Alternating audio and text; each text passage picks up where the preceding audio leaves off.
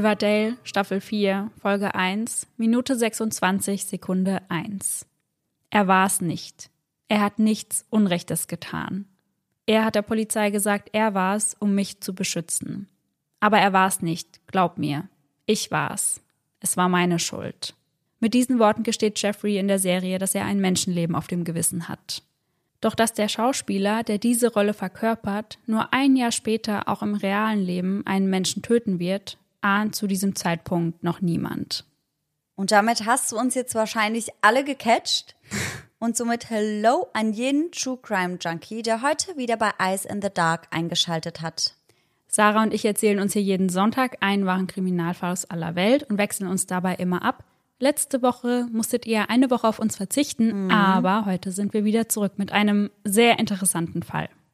Bei unserer Recherche konzentrieren wir uns hauptsächlich auf Internetquellen. Das heißt, wir lesen verschiedene Artikel, schauen uns Dokumentationen an, Videos von Prozessen oder Überwachungsaufnahmen und im besten Fall besorgen wir uns ein dazugehöriges Buch.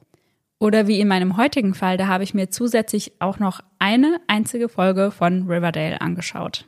Da bin ich dir auf jeden Fall voraus, denn ich habe, glaube ich, bis Staffel drei oder vier geschaut, mhm. bis es mir dann irgendwann zu abgespaced wurde. Ja. Aber ich habe da auf jeden Fall einiges gesehen. Am Ende unserer Recherche packen wir dann alle gesammelten Informationen in unsere jeweilige Folge. Und wenn euch das Endergebnis gefällt, dann vergesst nicht, uns zu abonnieren und lasst gerne auch eine Folgenbewertung da. Mittlerweile geht das beispielsweise auch auf Spotify ganz speziell dann zu der jeweiligen Folge. Und gut, dass du sagst, weil genau dazu habe ich ein Thema, weil wir lesen natürlich auch fleißig alle Bewertungen, die ihr da schreibt. Bei einer Folge hattet ihr geschrieben, dass euch das Intro etwas zu lange war. Da haben wir euch ja einiges erzählt und ihr hättet gerne vorgespult und habt gefragt, ob wir nicht mal Timestamps in die Folge packen können. Das können wir aber leider nicht. Aus dem Grund, weil bei uns ja immer Werbung eingespielt wird. Das heißt, wir setzen die Marker für die Werbung aber genau an dieser Stelle kommt dann in ein paar Wochen eine neue Werbung zum Beispiel und dann würden die Timestamps natürlich nicht mehr passen, weil ja. die Werbungen ja nicht alle gleich lang sind. Aber ansonsten freuen wir uns auch immer sehr, sehr, sehr über eure Bewertungen. Wir bekommen da immer so viel liebes Feedback. Ja. Ich meine, man bekommt zwischendrin auch mal eine Nachricht, wo dann einfach nur steht, langweilig. Ja. Aber ansonsten bekommen wir so viel liebes Feedback und so viel Lob für unsere Arbeit ja. und das freut uns immer sehr. Aber auch heute haben wir noch eine Kleinigkeit, die wir mit euch teilen möchten, bevor es mit dem Fall losgeht. Und wir haben dazu auch schon ein paar Nachrichten von euch bei Instagram bekommen, die gesagt haben, hey, macht doch mal eure Hörer und Hörerinnen darauf aufmerksam, dass man beim Deutschen Podcastpreis für euch abstimmen kann. Ja. Und das möchten wir jetzt tun. Das tun wir hiermit. Ja, genau. Ihr könnt für uns abstimmen beim ja. Deutschen Podcastpreis. Und zwar gibt es da vier Kategorien für den Publikumspreis und uns findet ihr unter der Kategorie Wissen. Also ihr müsst dann auf die Kategorie Wissen gehen und dann Eyes in the Dark eingeben und dann findet ihr uns, dann könnt ihr eure Stimme für uns abgeben, wenn ihr das möchtet. Und wenn ihr das Ganze etwas leichter haben wollt, dann packen wir euch auch nochmal einen Link in die Show Notes. Da kommt ihr dann direkt zu uns, müsst nur noch mit einem Klick abstimmen. Ja. Und schon haben wir eure Stimme. Ja, da würden wir uns natürlich sehr drüber freuen. Ja, auf jeden Fall. Und Laura, wie happy bist du, dass wir uns bald wieder in Person sehen und so auch weniger telefonieren müssen? To be honest, sehr happy. Also natürlich, weil ich dich wieder bei mir habe und, wie wir alle wissen, telefonieren nicht mein liebstes To-Do ist. Und wenn du wieder da bist, hast du auch nicht mehr das Problem, so endlos viele Sprachnachrichten von mir anhören zu müssen. Naja, aber ich glaube ja, diese kurzen Sprachnachrichten, die werden auch in Deutschland nicht weniger werden, so wie ich dich kenne. Ich gebe mein Bestes, aber versprechen kann ich natürlich nichts. Aber an der Stelle sprechen wir jetzt erst einmal über unseren heutigen Werbepartner Simon Mobile, der uns ja schon eine Weile begleitet, denn Simon Mobile bietet den perfekten Mobilfunkvertrag mit viel Datenvolumen zum günstigen Preis. Wer jetzt einen Vertrag bei Simon Mobile abschließt, bekommt zunächst einmal 100 GB Datenvolumen für die ersten zwölf Monate geschenkt. Einfach so. Und das kann ja wohl jeder gut gebrauchen. Also wir beide nutzen das ja oft zum Beispiel, wenn wir am Reisen sind und unsere aktuellen Trash-TV-Folgen streamen wollen. Ja, essentiell auf jeden Fall. Ansonsten gibt es bei Simon Mobile normalerweise 12, 17 oder 27 Gigabyte Datenvolumen und das schon ab 8,99 Euro im Monat. Und man kann monatlich zwischen den 12, 17 und 27 Gigabyte wechseln, je nach Bedarf, was ich persönlich besonders praktisch finde. Ja, ich auf jeden Fall auch. Aber bei Simon habt ihr noch weitere Vorteile. Ihr könnt zum Beispiel monatlich kündigen. Dann habt ihr noch eine Top-D-Netzqualität inklusive kostenlosem 5G. Und was wir zwei, Sarah, ja die letzten Monate viel gebraucht haben, die AllNet Flat und das Wi-Fi-Calling. Und das alles bekommt ihr bei Simon Mobile. Und hier NeukundInnen wieder aufgepasst, wer jetzt auf simonmobile.de oder in der App mit dem Code DARK2, also DARK groß und zusammengeschrieben und die Zahl 2 dahinter, einen Vertrag abschließt, bekommt für 12 Monate monatlich 2 GB geschenkt. Das Angebot ist nur bis zum 13.05.2024 gültig, also gar nicht mehr so lang. Und alle Infos findet ihr auf simon.link slash Eyes in the Dark und wie immer auch nochmal bei uns in den Show Notes. Sarah, heute, wenn die Folge online geht, ist der Muttertag. Mhm. Hast du da besondere Pläne? Wahrscheinlich nein. Also ich gehe bei meiner Mama vorbei, ich bringe dir ein paar Blümchen mit. Ja. Und trinke vielleicht einen Sekt mit ihr, obwohl ich keinen Sekt mag. Ja. Aber meine Mama mag es halt ganz gern, deswegen werde ich wahrscheinlich dann doch mal zum Sektglas greifen. Aber ansonsten habe ich gar nicht viel vor. Also ich gehe auch immer bei meiner Oma vorbei. Ja. Vielleicht ist sie auch mit bei meiner Mama und wir sitzen dann alle zusammen im Garten und schnacken ein bisschen. Aber ansonsten habe ich keine großen Pläne. Und du? Ich auch nicht, weil meine Mama hat mir direkt gesagt, ja Laura, an Muttertag habe ich leider keine Zeit für dich. okay, cool, danke Mama. Ja. Aber du kannst auch gerne mit zu meiner Mama kommen, wenn du ja, magst. Ja, vielleicht schließe ich mich da an. Ja, trinke ich einen Sekt vielleicht. Ja, klingt gut. Und kann ich dich fragen, was deine Mama macht, was wichtiger ist, als den Tag mit dir zu verbringen? Ja, also sie kommt von einem Mädelstrip erstmal zurück am Sonntag. Mhm. Und dann geht sie auf eine Muttertags-Karaoke-Party. Was man halt so macht. ja. Da hätte ich auf jeden Fall auch Bock drauf. Kann ich auch verstehen, dass sie mich dafür versetzt. Ja. Oder? Also, sorry, ja. ja. Auf jeden Fall, definitiv. Muttertags-Karaoke-Party, das ist das Ding. Ja. Und vielleicht verbringt ja auch das ein oder andere Mutter-Tochter-Gespann oder Mutter-Sohn-Gespann den Muttertag damit, eine Folge von uns zu hören. Ja. Weil ich habe schon ein paar Mal gelesen bei uns in den Direct Messages, dass einige Töchter uns hören und ihre Mamas damit so ein bisschen angesteckt haben. Ja, voll cool. Das wäre richtig, richtig mhm. schön. Schreibt uns da auf jeden Fall gerne. Am Muttertag zeigt man seiner Mama ja besonders, dass man sie lieb hat. Also man sollte das ja eigentlich das ganze Jahr über machen. All day, every day. Aber den Tag nutzt man meistens, um, ja, wie du sagst, Blumen zu kaufen ja. oder die Lieblingsschokolade zu kaufen. Aber es gibt nicht nur Kinder, die ihren Müttern gerne Geschenke machen oder ihnen zeigen, wie lieb sie sie haben, mhm. sondern es gibt auch Kinder, die ihren Müttern das Leben nehmen. Oh, unvorstellbar. Ja. Squamish in British Columbia gilt als die Outdoor-Hauptstadt Westkanadas. Ein reinstes Paradies für Menschen, die gerne Zeit draußen in der Natur verbringen. Es liegt inmitten hoher Berge, umgeben von grünen Wäldern und dem Wasser des Howe Sound Fjords. Mit der Seat of Sky Gondel befindet man sich innerhalb von 10 Minuten auf 900 Metern über dem Meeresspiegel. Von diesem Punkt aus starten Dutzende Wanderrouten, mit denen man die Natur um sich herum noch besser erkunden kann. Die knapp 19.000 Einwohner verbringen ihre Zeit gerne mit Fahrradfahren oder Wandern und Klettern. Ein Grund, warum die 64-jährige Barbara Wade Squamish als ihr Zuhause ausgewählt hat.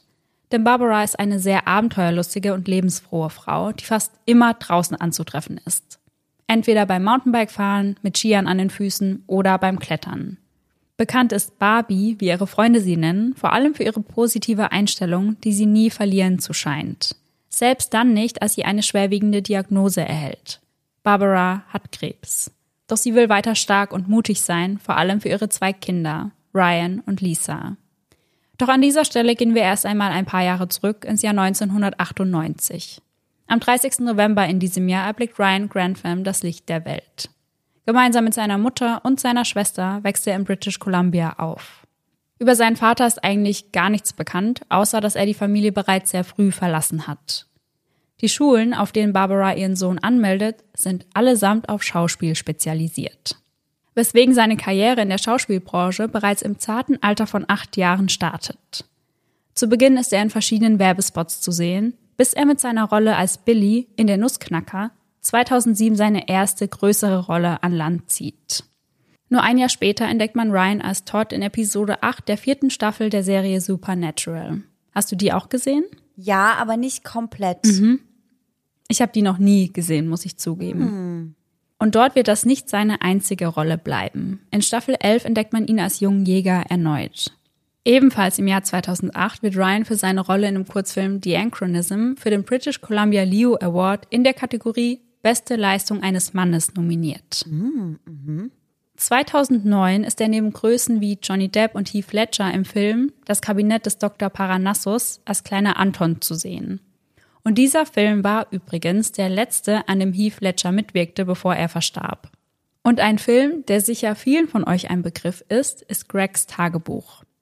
Der Film basiert ja auf der gleichnamigen Kinderbuchreihe von Jeff Kinney, aber wusstest du, dass diese eigentlich für Erwachsene gedacht war? Denn die Geschichten und Erlebnisse, die in den Büchern erzählt werden, sind an Erlebnisse aus Jeff Kinneys Kindheit angelehnt. Und Ryan übernimmt in dem Film die Rolle des Rodney James.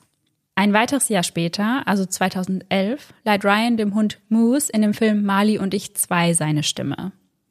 2012 gewinnt er beim Young Artist Award in der Kategorie Beste Leistung in einem Kurzfilm für seine Rolle in Liz.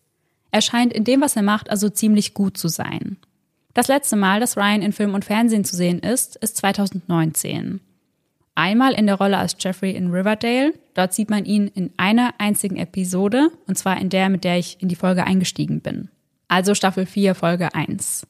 Zum anderen sieht man ihn als Max in Undercover Cheerleader. Seine Mutter Barbara unterstützt ihn, wo sie nur kann. Nahezu immer ist sie mit am Set anwesend und begleitet ihren einzigen Sohn zu verschiedenen Vorsprechen. Die beiden haben eine sehr enge Bindung zueinander, sind wie beste Freunde. Doch neben dem Schauspielern beginnt Ryan auch ein Studium an der Simon Fraser University in Burnaby. Doch dann folgt das Jahr 2020 und somit die Covid-19-Pandemie, durch die die Welt für lange Zeit stillzustehen scheint. So auch die Filmindustrie. Wie jeder in dieser Zeit verbringt auch Ryan die meiste Zeit zu Hause. Eine sehr schwierige Zeit für ihn, denn Ryan leidet an Depressionen, die sich durch die Isolation zur Außenwelt noch verschlimmern. Ihm geht es irgendwann so schlecht, dass er beschließt, die Uni abzubrechen, das aber für sich behält. Denn er fühlt sich schuldig deswegen und schämt sich. Er möchte nicht, dass seine Mutter sieht, wie sehr er sie enttäuscht. Die meiste Zeit verbringt er nun also auf seinem Zimmer. Dort dreht er Videos mit seiner GoPro, schreibt Tagebuch ist viel im Dark Web unterwegs, um sich dort gewaltverherrlichende Videos anzusehen und konsumiert unheimlich viel Marihuana. In seinem Tagebuch hält er unter anderem den Gedanken fest, etwas machen zu wollen, was ihn für immer berühmt werden lässt. Mhm.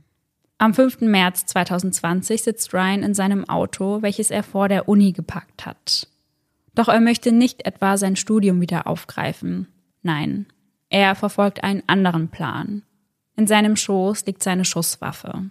Ryan denkt nach, entscheidet sich dann aber doch wieder den Heimweg anzutreten, statt mit der Waffe in der Hand seine Uni zu stürmen. Er möchte das Ganze noch besser planen. Er möchte ein Massenmörder werden und dann im Schusswechsel mit der Polizei sein eigenes Leben lassen. So verstreicht fast ein ganzer Monat, bis wir am 31. März angekommen sind. An diesem Tag sitzt der 21-Jährige mit seinem 22er Gewehr auf der Treppe vor dem Haus. Er entlädt die Waffe, dann lädt er sie wieder. Und das dutzende Male hintereinander. Überlegt er, was er tun soll? Während Ryan versucht, einen Entschluss zu fassen, dringt aus dem Wohnzimmer Klaviermusik zu ihm heraus. Seine Mutter spielt gerne Klavier, vor allem zum Entspannen.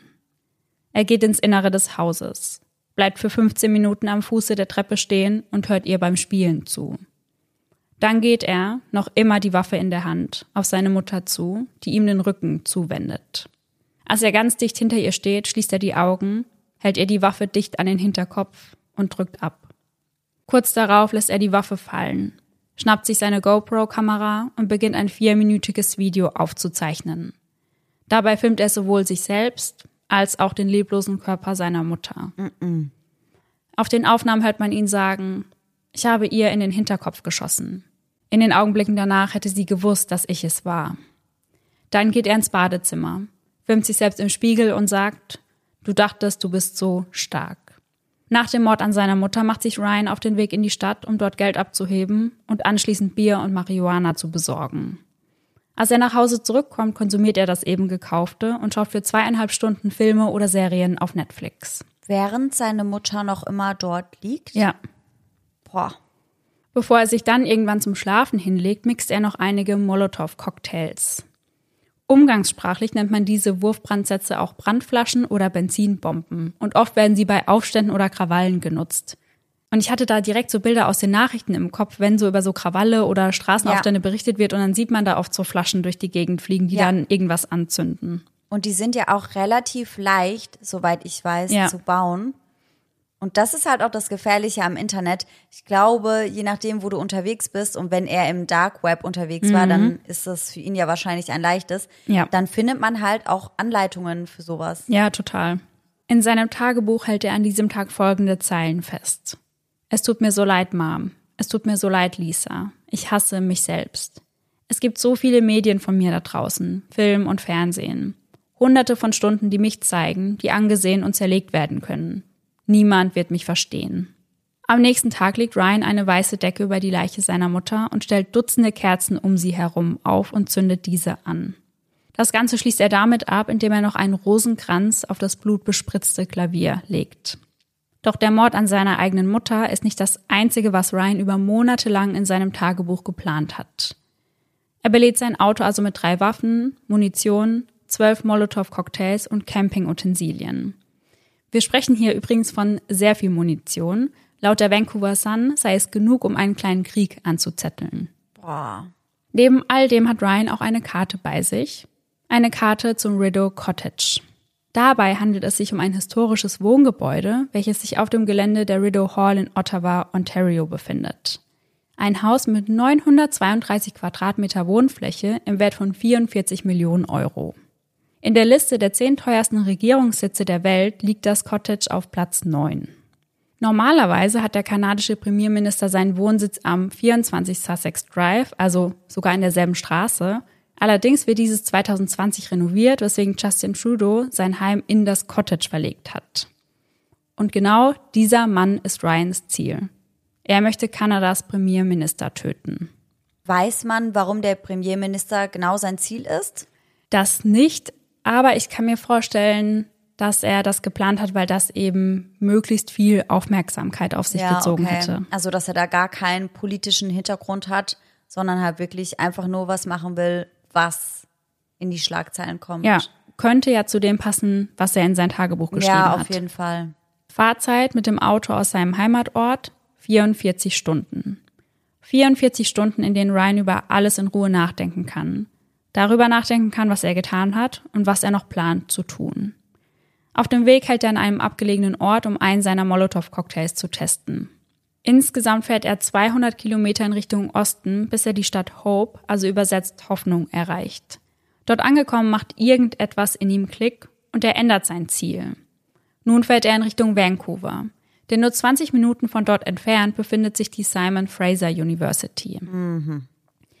Im Kopf geht Ryan nochmal alles durch. Soll er zuerst zur Uni oder zuerst zur Lions Gate Bridge fahren? Und das ist eine Hängebrücke, die Nord- und West-Vancouver miteinander verbindet. Also ein Ort, an dem sich sehr viele Touristen aufhalten. Ja. An beiden Zielen plant er eine Massenschießerei. Er möchte so viele Menschen wie möglich mit in den Tod reißen. Am selben Tag versucht Lisa ihre Mutter immer und immer wieder zu erreichen, doch es folgt keine Reaktion. Also setzt sie sich in ihren Wagen, um nachsehen zu gehen, dass mit Barbara alles in Ordnung ist. Als sie die Tür öffnet, entdeckt sie Dutzende abgebrannte Kerzen auf dem Boden. Das Wachs scheint auf dem Boden mit etwas zu verschmelzen, einer roten Flüssigkeit. Lisa tritt näher heran und entdeckt den leblosen Körper ihrer Mutter. Sie schreit und bricht auf dem Boden zusammen, bevor sie die Polizei verständigen kann. Als Lisa dann mit einem Officer spricht, wird ihr mit dem, was er ihr zu sagen hat, der Boden unter den Füßen weggerissen. Bei dem Täter handelt es sich um ihren eigenen Bruder. Und jetzt wieder zurück zu Ryan. Denn auch dieses Mal entscheidet er sich ganz kurz vor knapp wieder um. In seinem Wagen steuert er direkt auf das Vancouver Police Department zu. Kurz bleibt er im Auto sitzen und hält sich seine eigene Waffe an den Kopf. Das Einzige, was ihn davon abhält, den Abzug zu drücken, ist seine Überzeugung, der Welt ein Leben zu schulden. Später sagt er dazu, ich habe dieser Erde ein wundervolles Leben genommen, also schulde ich ihr ein Leben. Und das ist dann sein eigenes? Ja. Er entdeckt einen Officer, der gerade in seinem Wagen sitzt. Also steigt er aus und geht auf direktem Schritt auf den Officer zu. Als er vor ihm steht, sagt er nur einen einzigen Satz. Ich habe meine Mutter getötet. Umgehend wird der 21-Jährige festgenommen und befragt. Direkt gesteht Ryan alles, berichtet dem Polizisten von den letzten Monaten, vor allem von seinen mentalen Problemen und den Gedanken, die er immer wieder hatte. Er berichtet ihnen sogar direkt von den Tagebüchern und den Videos, welche er mit der GoPro aufgenommen hatte. Doch warum hat Ryan das getan? Warum hat er seiner Mutter das Leben genommen, wenn er sie doch so sehr geliebt hat? Genau aus diesem Grund. Er wollte seine Mutter schützen sie vor den Taten schützen, die er plante. Sie sollte das alles nicht mitbekommen. Und du hast sicher auch schon die YouTube-Videos von dem Psychologen Dr. Todd Grande gesehen, oder? Mhm. Ja. Also für die, die ihn nicht kennen, er analysiert True Crime-Fälle auf ihre psychologischen Hintergründe und das auch eben in Ryans Fall. Und was er zu dem Ganzen zu sagen hatte, fand ich sehr, sehr spannend. Da bin ich jetzt auch mal gespannt. Zum einen weist er darauf hin, dass Scham zu einem sehr gefährlichen Verhalten führen kann. Mhm. Und dann hat er einen Begriff genutzt, den ich zuvor noch nie gehört habe, nämlich den Begriff des verletzlichen Narzissten. Doch bevor ich euch erkläre, was das genau bedeutet, also was ein verletzlicher Narzisst ist, müssen wir über den Begriff erst einmal im Allgemeinen sprechen. Ganz damit angefangen, woher der Begriff Narzisst eigentlich kommt. Und zwar stammt dieser aus der griechischen Mythologie der Flussgott Kephisos und die Nymphe Lairope bekommen gemeinsam einen Sohn, dem sie den Namen Narzis geben. Mhm. Und einmal beugt sich dieser über eine Wasserlache, um etwas zu trinken. Doch als er sein Spiegelbild entdeckt, verliebt er sich in sich selbst. Aus diesem Grund möchte er das Wasser nicht mehr trinken, aus Angst, sein perfektes Bild zu ruinieren. Danach soll er ins Wasser gefallen und ertrunken sein, als er sich selbst angesehen hat. Und Sarah, wir haben da ja schon sehr häufig drüber gesprochen, dass heutzutage mit diesem Begriff nur so um sich geschmissen wird. Ja, auf jeden Fall. Also wir haben da mal unabhängig von einer Aufnahme von gesprochen, dass wir halt finden, dass der Begriff Narzisst sehr, sehr häufig verwendet wird, ja. auch von Leuten, die eigentlich keine wirkliche psychologische Ausbildung oder ähnliches mhm. haben. Also ich finde, man hört das auch immer wieder super, super schnell, dass Leute sagen, also mein Ex-Freund, der war ein totaler Narzisst. Ja. Und vielleicht haben wir auch gesagt, hat die Person ja auch narzisstische Züge. Ja. Aber das wirst du uns wahrscheinlich auch gleich nochmal erklären. Das ist halt was ganz anderes als die Diagnose Narzisst. Ja. Und wie du das sagst, das ist ja wirklich so, dass gefühlt jeder zweite oder dritte heutzutage ein Narzisst sein soll. Ja, genau. Dabei muss man aber ganz grundlegende Dinge unterscheiden, und zwar zwischen dem Narzissmus als Persönlichkeitseigenschaft mhm. und der narzisstischen Persönlichkeitsstörung. Bei ersterem handelt es sich um eine ausgeprägte übertriebene Selbstliebe. Die Person hat eine hohe Anspruchshaltung gegenüber sich selbst. Und klar kann das für das Umfeld sehr anstrengend sein, ja.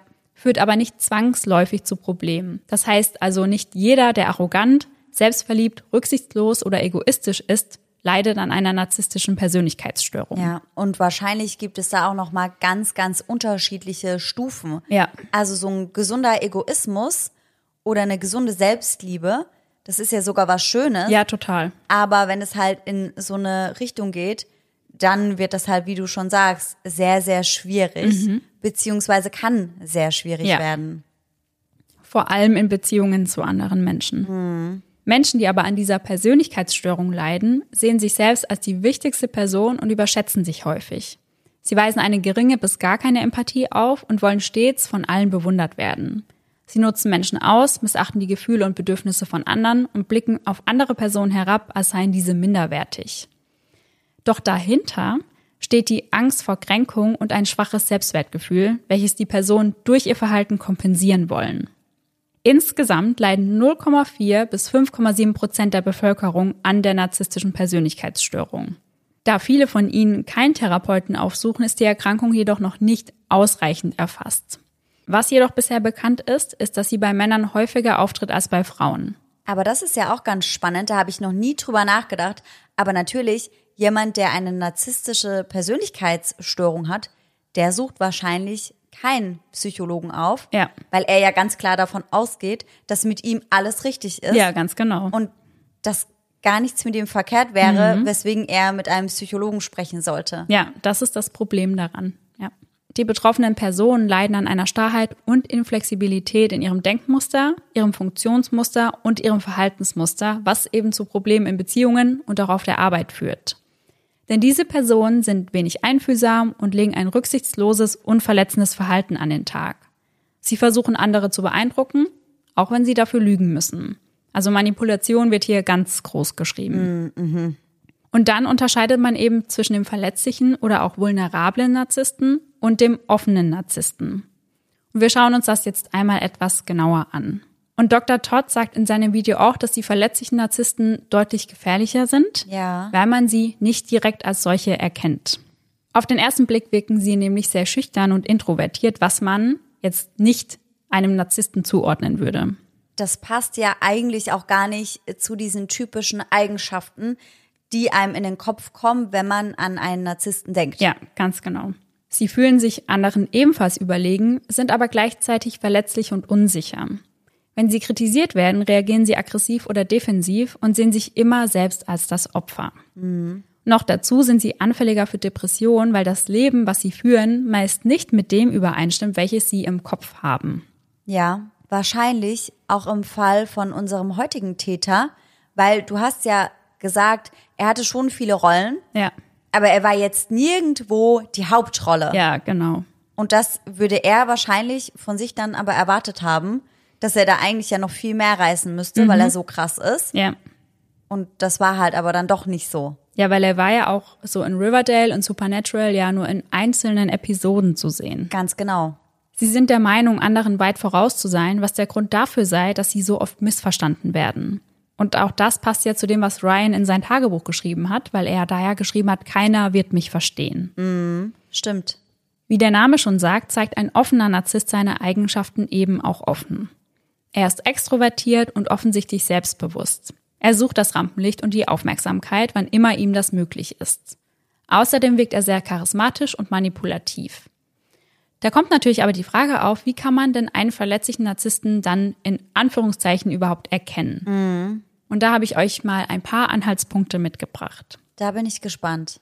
Sie meiden soziale Situationen, in denen sie Aufgaben absolvieren müssen, bei welchen sie schlechter abschneiden könnten als andere. Also beispielsweise würden sie jetzt kein Bierpong-Turnier mit mir spielen, Nein, wahrscheinlich nicht. weil sie da halt verlieren können. Ja. Also jetzt mal ganz banal gesagt. Ja. Aber sowas würden sie dann wahrscheinlich gar nicht mitmachen. Außerdem neigen sie zu Wutanfällen, wenn sie nicht erfolgreich sind. Denn sie empfinden Misserfolg als Strafe und wenn sie einmal nicht erfolgreich sind, schieben sie die Schuld dafür immer anderen in die Schuhe. Wenn sie quasi etwas nicht erreichen, ist das nur passiert, weil ein anderer seinen Job nicht richtig gemacht hat. Und das tun sie, weil sie sich als erfolgreiche Person schützen wollen. Sie sind neidisch, empfinden es teilweise als ungerecht, wenn andere erfolgreich sind.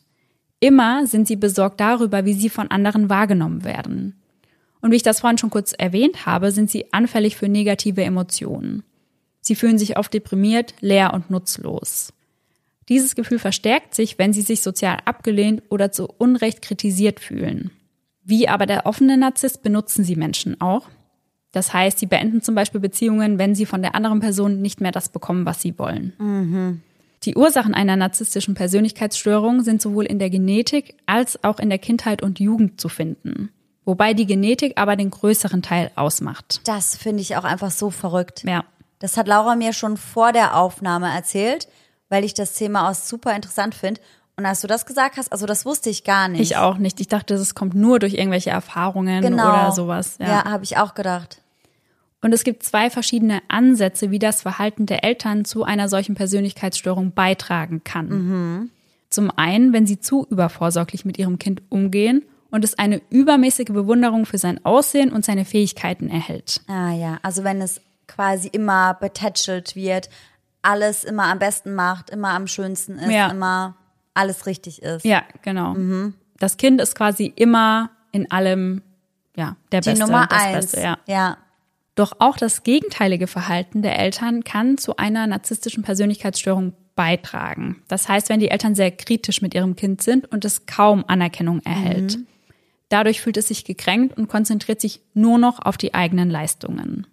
Dr. Todd stellt die Vermutung auf, dass es sich bei Ryan eben um einen verletzlichen Narzissten handeln könnte. Er beschreibt ihn als unsicher, hypersensitiv, pessimistisch und rachsüchtig. Seine Scham sei innerlich immer weiter herangewachsen, bis es irgendwann hochgekocht sei. Mhm. Und davon hat eben keiner etwas mitbekommen. Seine Mutter hatte also nicht die leiseste Ahnung, dass ihr Sohn so gravierende mentale Probleme hat. Ja. Sein Narzissmus sei so tief sitzend, dass er lieber andere Menschen töten möchte, anstatt sich selbst Hilfe zu holen. Also genau den Punkt, den du ja vorhin auch schon erwähnt hast, ja. dass sie sich aus diesen Gründen eben keine Hilfe holen. Ja, ja. Außerdem äußert er einige Bedenken. Er glaubt, dass Ryan Menschen und sogar seine Therapeuten manipulieren könnte. Er sehe nicht aus wie ein klassischer Täter, was ihm zugutekommt. Das stimmt. Sieht er wirklich nicht. Ja, er ist auch sehr klein und schmächtig. Sehr also, unscheinbar. Ja, er sieht viel jünger aus, als er eigentlich ist. Ja. Und da sagt er eben, das wird er sich sicher zu Nutzen machen. Mhm. Der Mord an seiner Mutter habe ihm nicht die gewünschte Freiheit beschert. Also er sagt, Ryan wollte morden, aber ja. eben morden ohne schlechtes Gewissen gefühlt, weil seine Mutter ist ja dann nicht mehr da, die kann das nicht mehr sehen und dann ja. steht er in keinem schlechten Licht quasi. Mhm. Mhm. Und er sagt auch, dass der einzige Grund, warum sich Ryan selbst gestellt hatte, sei, dass er so gehofft hat, eine geringere Haftstrafe zu erhalten, was zeigt, dass es eigentlich immer nur um ihn selbst geht. Ja, ja, voll. Auch der Mord selbst sei eine egoistische Tat, weil wir haben ja schon drüber gesprochen. Er wollte nicht, dass seine Mutter sieht, was er tut. Dabei denkt er ja nur an sich, weil er nicht in diesem schlechten Licht vor ja, ihr ja, dastehen genau. möchte. Und das hat er ja vorher wenn auch in viel geringerem Ausmaß, aber auch schon mit der Uni gemacht. Also ja. er hat die Uni hingeschmissen und hat ihr das einfach gar nicht erzählt, bloß damit er nicht irgendwie in einem schlechten Licht dasteht. Ja, ja. Und da geht es ja wirklich nur um ihn, weil so wie du seine Mutter beschrieben hast, hört sie sich für mich auch absolut nicht nach einem Menschen an, der ihn deswegen fertig gemacht hätte ja. oder anders angeschaut hätte als zuvor, sondern die Frau hat sich ja angehört, als wäre sie eine total liebevolle Mutter. Ja. Und ich kann mir nicht vorstellen, nach allem, was sie für ihren Sohn gemacht hat, dass sie dann irgendwie schlecht reagieren würde, wenn er sagen würde, hey, ich schaffe das mit der Uni nicht, ja. mir ist das alles zu viel. Aber dann hätte er halt nicht mehr in dem Licht dagestanden, in dem ja. er stehen will. Genau, und das sagt Dr. Todd eben auch. Es mhm. ging wirklich allein um ihn. Krass. Er weist natürlich darauf hin, dass das lediglich seine Einschätzung aus der Ferne ist und dass man das alles nicht mit Sicherheit sagen mhm. kann. Mhm. Noch vor Beginn des Prozesses werden zwei psychologische Gutachten über Ryan erstellt. Und beide kommen zu demselben Ergebnis. Ryan litt bereits in den Monaten vor der Tat an einer klinischen Depression. Im Zuge dessen hatte er immer wieder Fantasien darüber, sich selbst oder andere zu verletzen. In beiden Gutachten heißt es, dass seine Stimmung instabil und fragil, er selbst jedoch nicht psychotisch sei. Das heißt, er ist für die Tat voll schuldfähig. Gegenüber der Presse äußert sich sein Verteidiger wie folgt. Die Psychiater waren sich einig, dass er zum Zeitpunkt dieses schrecklichen Ereignisses unter anderem an einer schweren depressiven Störung und an einer Cannabiskonsumstörung litt. Laut dem Center for Disease Control and Prevention entwickeln drei von zehn Marihuana-Rauchern eine solche Cannabiskonsumstörung. Dabei sind sie nicht in der Lage, mit der Droge aufzuhören, selbst wenn sie dadurch unter gesundheitlichen Problemen oder sozialen Schwierigkeiten leiden. Sein Verteidiger Chris Johnson sagt weiter, Ryan habe sich in den Monaten vor dem Mord in einer Abwärtsspirale befunden, viel Marihuana geraucht und viel Zeit online verbracht. Außerdem sagt er, dass der Mord nicht aus Hass oder Feindseligkeit begangen worden sei, sondern nur durch die, Zitat, verwirrenden Gedanken, seine Mutter schützen zu müssen. Ryans Prozess startet am 13. Juni 2022. Angeklagt war er zunächst für Mord ersten Grades. In Kanada erhält man dafür eine lebenslange Haftstrafe mit der Möglichkeit auf Bewährung nach 25 Jahren. Vor Gericht werden unter anderem die GoPro-Videos gezeigt und aus seinem Tagebuch vorgelesen. Und dabei sind nicht nur die Videos, von denen ich euch bereits erzählt habe, sondern auch Videos, auf denen er die Tat probt. Darauf sieht man ihn, wie er sich seiner Mutter von hinten nähert, während er die Waffe in der Hand hält. Er wollte quasi testen, ob sie irgendetwas bemerkt. Doch das tut sie nicht das finde ich halt auch heftig. Also, dass er das halt wirklich so extrem geplant hat vorher.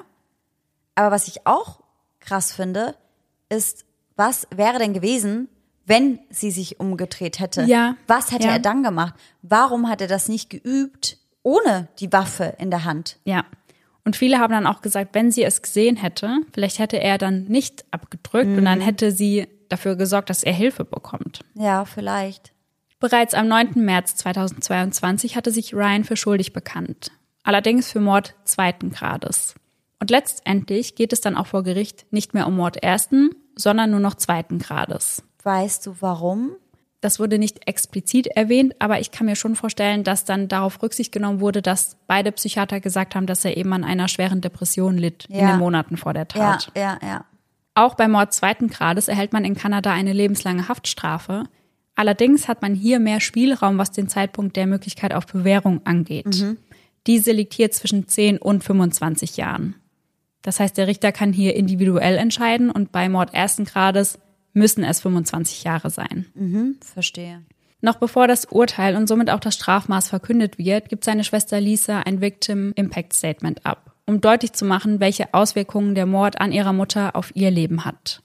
Sie beschreibt ihren Bruder als eine gefährliche Person, sagt, dass sie Angst davor habe, dass er je wieder auf freien Fuß kommen könnte. Sie habe Angst vor ihm und seinem gewalttätigen Verhalten. Wie könne sie jetzt noch jemandem vertrauen, wenn ihr eigener Bruder ihre Mutter exekutiert, als diese ihm den Rücken zuwendet? Sie sagt, Ryan gab ihr keine Chance, sich zu verteidigen. Ryan selbst scheint vor Gericht Treue zu zeigen. Ich kann meine Handlungen nicht erklären oder rechtfertigen. Ich habe keine Entschuldigung. Es tut weh, darüber nachzudenken, wie ich mein Leben verschwendet habe.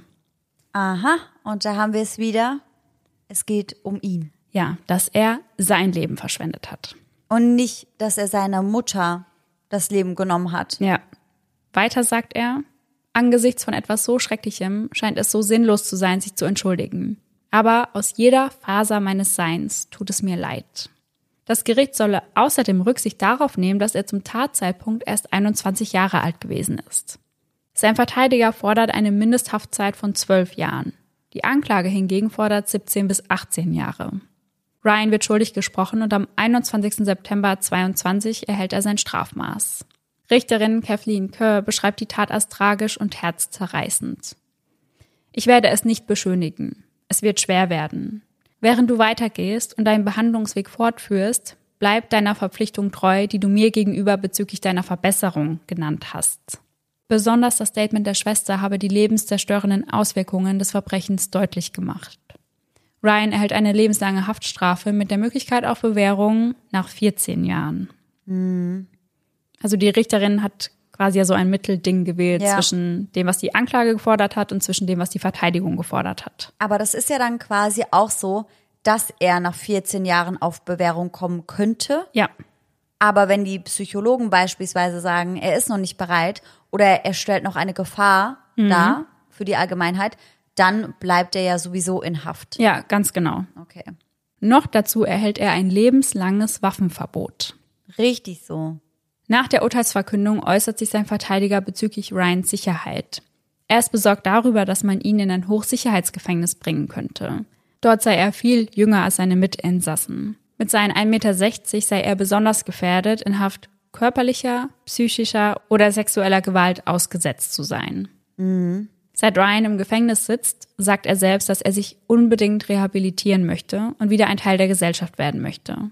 Und wenn er Glück hat, ist er im Alter von 35 Jahren wieder ein freier Mann. Und weißt du, was ich mir dann vorstellen kann, was er dann macht? Entweder er schreibt ein Buch Ja, über sein Leben Ja. und über seine Tat oder er schaut, ob man das vielleicht irgendwie in eine Netflix-Doku verpacken kann. Ja, das könnte ich mir auch vorstellen. Ich finde, das würde so, so, so extrem zu ihm passen. Ja, Einfach daraus dann auch noch Kapital und Bekanntheit zu generieren. ja, weil er wollte ja etwas tun, für was er berühmt wird. Genau. Ja. Und das könnte ich mir bei ihm auf jeden Fall richtig, richtig gut vorstellen. 2023 teilt sein Verteidiger mit, dass es Ryan gut geht und er nun die Hilfe bekommt, die er so dringend benötigt. Er würde bereuen, was er seiner Mutter angetan hat. Zurzeit befindet er sich in einem Gefängniskrankenhaus in British Columbia und das so lange, bis eben entschieden wird, wo er den Rest seiner Haftstrafe absitzen wird. Also das ist quasi nur so ein Zwischenstep. Im Zuge dieses Falls war immer wieder die Rede von dem Kinderstar-Syndrom. Hast du davon schon einmal gehört? Nein, aber klingt interessant. Also das ist keine wirkliche Diagnose, das ist eher ein Sammelbegriff quasi von allen Kinderstars, die Ja. im Erwachsenenalter abgestürzt sind oder die Kontrolle über ihr Leben verloren Ja, haben. und das passiert ja nicht gerade selten. Ja. Also das ist ja bei ganz, ganz, ganz vielen. Ja, Wenn man sich allein den Hauptdarsteller von Kevin allein zu Hause oder sowas Ja, mal anschaut, genau. das haben ja richtig viele, dass sie mit diesem Druck, ja, den sie schon in so frühen Jahren haben, gar nicht umgehen können. ja, total. Denn hinter diesen Kinderstars stehen ja oft Eltern, die sie immer weiter und weiter pushen möchten. Ja, Unterschwellig bekommen diese Kinder dadurch vermittelt, dass ihr Wert vom Erfolg abhängig ist. Und zudem verpassen sie durch die vielen Dreharbeiten viel vom eigenen Kindsein.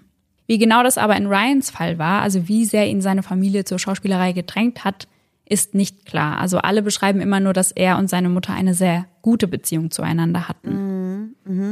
war er irgendwo unter Vertrag?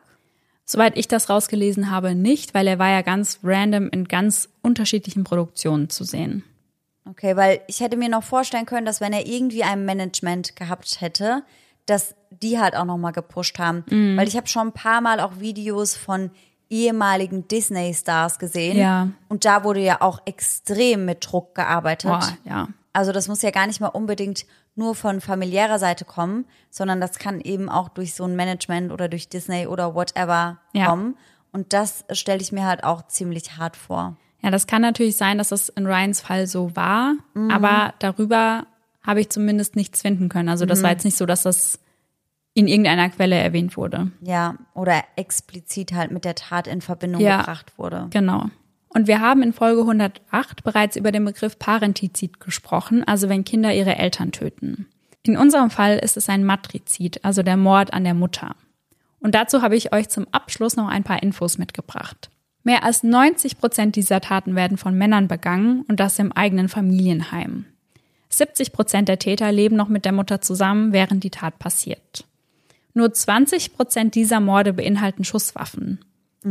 Häufiger werden zum Beispiel Messer genutzt. Oh, was ja auch nochmal intensiver ist, sage ich mal, Ja. und auf mehr Wut und Intimität irgendwie hindeutet. Ja, genau. Auch creepy.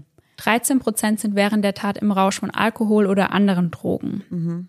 75 Prozent dieser Taten passieren ohne Vorwarnung, also ähnlich wie bei Ryan. Das Durchschnittsalter der Täter liegt bei 31, während das der Opfer bei 61 liegt. Und mehr als 70 Prozent der Täter sind psychotisch. Also ihr seht schon, vieles davon trifft auch nicht auf Ryan zu. Ja, ja. Was ja noch mehr mit reinspielt, wie genau das mit dem verletzlichen Narzissten auch, dass man das gar nicht hätte absehen können. Ja, ja. Also man hatte ja gar keine Ahnung, dass das in seinem Kopf vorgeht. Und ich muss auch sagen, während du so erzählt hast, dachte ich mir, diese Gedankengänge sind so absurd. Ja. Ich kann mich da so wenig rein empfinden und reindenken. Ich fand das richtig heftig zu hören. Und genau das meinte, glaube ich, Dr. Todd auch damit, dass er sagt, dass diese Narzissten eben am gefährlichsten sind, Ja.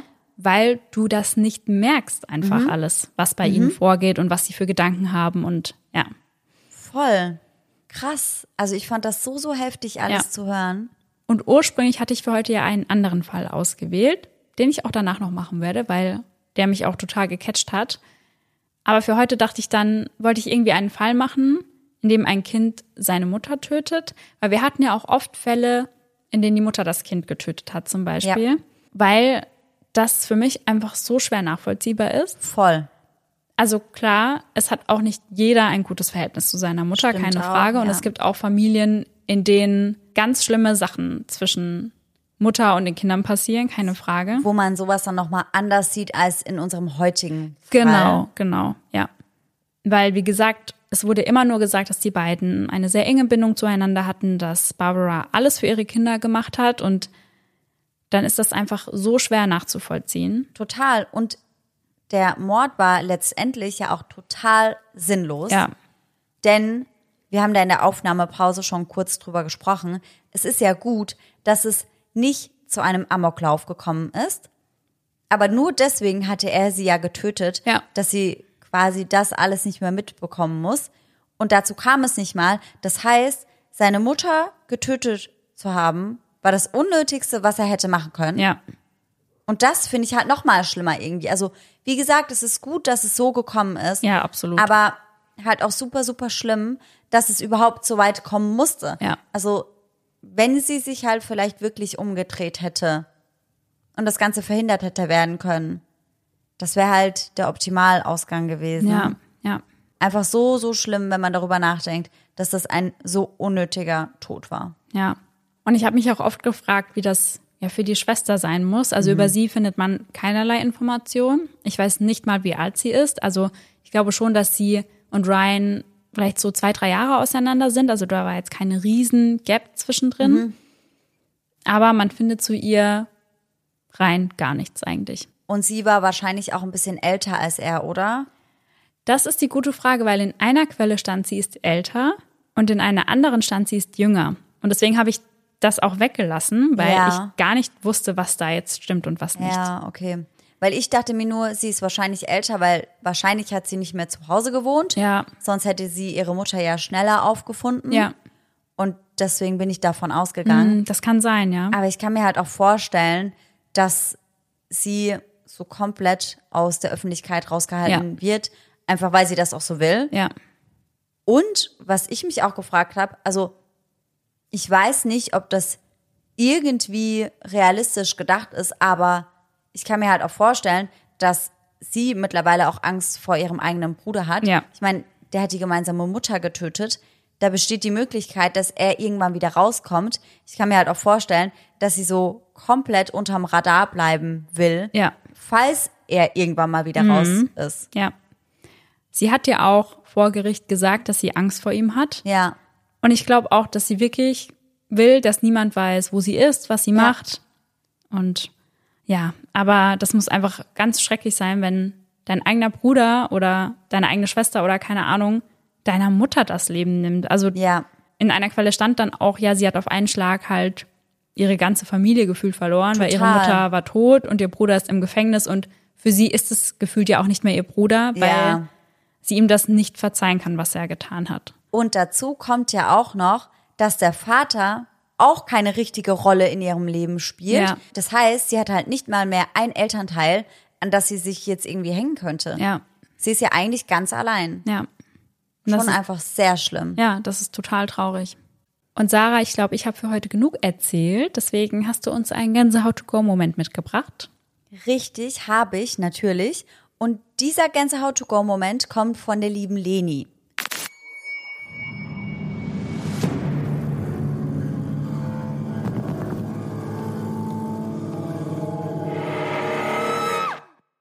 Sie schreibt, hier ist ein kleiner Gänsehaut-to-go-Moment für euch. Ich wohne in einem älteren Haus und in der oberen Etage sind nur zwei Räume, in die man reinlaufen kann. Das eine ist mein Schlafzimmer und das andere ist ein Gästezimmer. Und zwischen den besagten Räumen ist ein Raum, in dem man nicht reinkommt, weil er zugemauert wurde. Und wenn ich manchmal alleine zu Hause bin, höre ich gegen drei Uhr nachts klopfende Geräusche aus genau diesem zugemauerten Zimmer.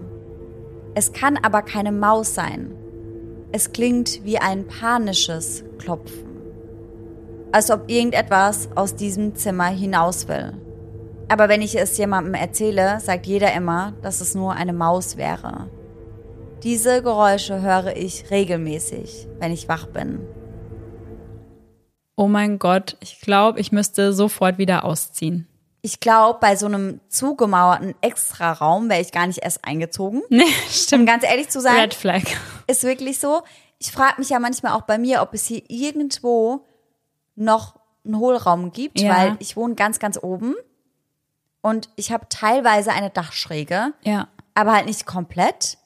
Und da drüben über meiner Küche muss ja eigentlich noch irgendwas sein. Ja. Und das finde ich auch immer sehr unheimlich, diesen Gedanken. Also ich glaube hauptsächlich wegen Dear David, Oh ja, ja. weil ja, ja. da gab es dann ja diesen Leerraum über der Wohnung von, wie hieß er, Adam Ellis. Boah, und seither bin ich so, nö, ja. Leerräume, irgendwelche Hohlräume, irgendwelche komischen, zugemauerten Zimmer, Red Flag und raus da. Ja, das war ja auch beim Goldenen Handschuh so. Ich habe dir von dem Film erzählt, dass Ja. ich den gesehen habe. Und der basiert ja auch auf wahren Begebenheiten. Also den Serienmörder gab es ja in Hamburg. Und er hatte so Hohlräume an der Seite von seiner Wohnung. Also da Ja. konntest du quasi so ein kleines Türchen aufmachen und dahinter halt Sachen verstauen. Und da hat er halt Leichen versteckt. Was man halt so macht. Ja. Boah, also sehr, sehr unheimlich. Und wenn du das Gefühl hast, Leni, dass da irgendwas aus diesem Zimmer hinaus will, lass es nicht raus. Ja, lass es don't. bitte drin. Ja. Ja, Dann vielen Dank, dass du uns den mitgebracht hast. Der hat mich auf jeden Fall sehr gegruselt. ja, safe mich auch. Und an dieser Stelle nochmal ein kleiner Aufruf. Wenn ihr mit auf unserer Live-Tour seid, also wenn ihr jetzt beispielsweise in Hamburg seid, dann schickt ihr uns eure Gänsehaut-to-go-Story einfach per Direct Message. Ja. und schreibt dazu, dass ihr aus Hamburg seid. Dann werden wir die nämlich vor Ort vorlesen. Ja. Und uns haben auch schon ein, zwei geschrieben. Ich weiß nicht mehr, für welche Städte das Ja. war. Also an die, die uns schon mal geschrieben haben, schreibt uns bitte auf die Nachricht nochmal, dass die nochmal nach oben poppt quasi, dass wir die Ja, nochmal perfekt. auf dem Schirm haben. Sehr gut. Und dann lesen wir quasi live eure Gänsehaut-to-go-Story vor. Ja, total cool. Ja, voll. Und ich freue mich so auf die Tour. Also es ist ja jetzt sehr, sehr nah. Sagt Geht's es nicht so los? oft. Sehr, sehr nah. Da bekomme ich Panik. Ich freue mich auch. Und es ist sehr, sehr nah. Aber ich habe auch ein bisschen Schiss. Ja, ich auch. Ich werde vom ersten Auftritt auf jeden Fall einen halben Herzinfarkt wahrscheinlich bekommen. Ja, wahrscheinlich. Vielleicht, vielleicht nehmen wir uns echt einen kleinen Shot mit, bevor wir auf die Bühne gehen. Ja, von deiner Oma am besten. Da sind wir halt dann komplett abgeräumt wahrscheinlich. Dann lieber nicht. nur so einen halben Shot von ja. meiner Omi. Ja, ja. Machen wir so. Wir freuen uns auf jeden Fall auf jeden, der kommt und sind schon ganz aufgeregt. Ja, ja, wirklich. Ich freue mich auch. Unsere Fälle sind krass, Leute. Ja. Die sind wirklich cool. Ja. Da freue ich mich richtig arg drauf. Warum habt ihr gefühlt dann zwei Podcast-Folgen an einem Abend, weil ihr zwei Fälle von uns bekommt? Ist wirklich so. Wir haben nämlich eine kleine Überraschung für euch. Ja. Und das wird auch richtig geil. Oh, ja, ich freue mich sehr drauf. Wir freuen uns. Wir freuen uns. Schauen wir mal, was wird. Was wird? Ja, deswegen, wir hören uns dann das nächste Mal wahrscheinlich live. Ja, oh mein Gott. Dann hoffen wir natürlich, dass ihr alle bei der Live-Tour dabei sein werdet. Und sonst hören wir uns nächsten Sonntag. Und bis dahin, schöne Träume. Bis dann. Tschüss. Tschüssi. Deine Mama ist auch geil, ja? Okay. Die so, ich bin auf einer Muttertags-Karaoke-Party. Was? Got the best of both worlds. Das war richtig hyped. Sorry. Das kommt auf jeden Fall in die Outtakes. Das war For richtig sure. hyped, aber ich war nicht so schlecht. Vielleicht gehe ich mit deiner Mama zum Karaoke. Mach das, sie freut sich. Und dann singt ihr da beide zusammen. Ich stelle mir das richtig gut vor. Ich mag Karaoke auch. Are we ready for the show? And so I'll start it. Haben wir schon lange nicht mehr gemacht. All you ladies pop your pussy like this. Shake your body, don't stop, don't miss. All you ladies pop your pussy like this. Just do it. Do it, do it, do it, do it. Now. Und jetzt müssen wir Stopp machen, weil sonst ist nicht mehr jugendfrei. Ja. Starten wir jetzt mit True Crime, was ja auch Nicht jugendfrei ist. Ist okay. Ich habe wieder nur Meta geschrieben. Hab dann im Kopf das N hinzugefügt. Krass, Mann, ey. Schon, oder? Learning by doing, ey. Krass. Ja, wow. Ich habe schon wieder dich im Kopf sagen können. Methan, nicht Meta. 900 Meter. Eine Rolle in einem Kurzfilm, der, nee, das muss ich mir aussprechen lassen. Was? Anchronism, nee, muss ich mir gar nicht aussprechen lassen. Junge, das hört sich an, als würde hier ein UFO landen. Das gehört. Vielleicht ist es eins. Nimm uns mit. Das. Nimm uns mit. Ja, ich würde mir. Jack. Jack, komm zurück. zurück. Ich würde schon mal mit einsteigen, aber die soll mich dann wieder mit zurücknehmen, weil ich bin um 19.30 Uhr zum Abendessen verabredet. Noch vor Beginn des Prozesses werden zwei Psycho psychologische, da bin ich wieder. da bin ich wieder. Yes is back. Psychologische back. Speck. Oh, zum Glück muss ich das in meinem Fall auf der Tour nicht sagen. Oh Gott, ja. Das ist ja so witzig geworden. Das war so der, der Punkt, wie ich meine Fälle ausgewählt habe. Wo muss ich nicht psychologisch sagen? Also ich hätte Natürlich dann, nicht. ich hätte dann da irgendwie so ein, so ein Handy-Ton oder so gemacht und dann hätte ich dim, dim, dim, dim. Ja. Hätte sich, hätte sich dann Hätten wir echt machen müssen, so lassen. ohne Scheiß. Psycho, und jetzt alle zusammen. Psychologische. Ist doch gar nicht so schwer. Naja. Er selbst jedoch nicht psychotisch. Nein. Psych psychotisch. Psychotisch. Psychotisch. Ja. er selbst jedoch nicht psychotisch. War das okay? Nein. Psychotisch. Psychotisch. Ja, das war okay jetzt eben. Psychotisch. Er selbst jedoch nicht psycho. Nee. It's a no. Mann, wie kann man so unfähig sein, so ein Scheißwort auszusprechen? Konzentriere dich drauf, was du bei ch und sch im Mund machst. Ja, ich gehe ich nach hinten so. Ich, und sch, eher nach vorne. Ja. Sarah ist heute meine Sprechtrainerin. So. Re- Rechnung Psychotisch. kommt, Rechnung kommt. Psychotisch. Psychotisch. Also ich habe es jetzt übertrieben gesagt, aber das war Psychotisch. psychotisch. Ja. Mm. Er selbst jedoch nicht psycho.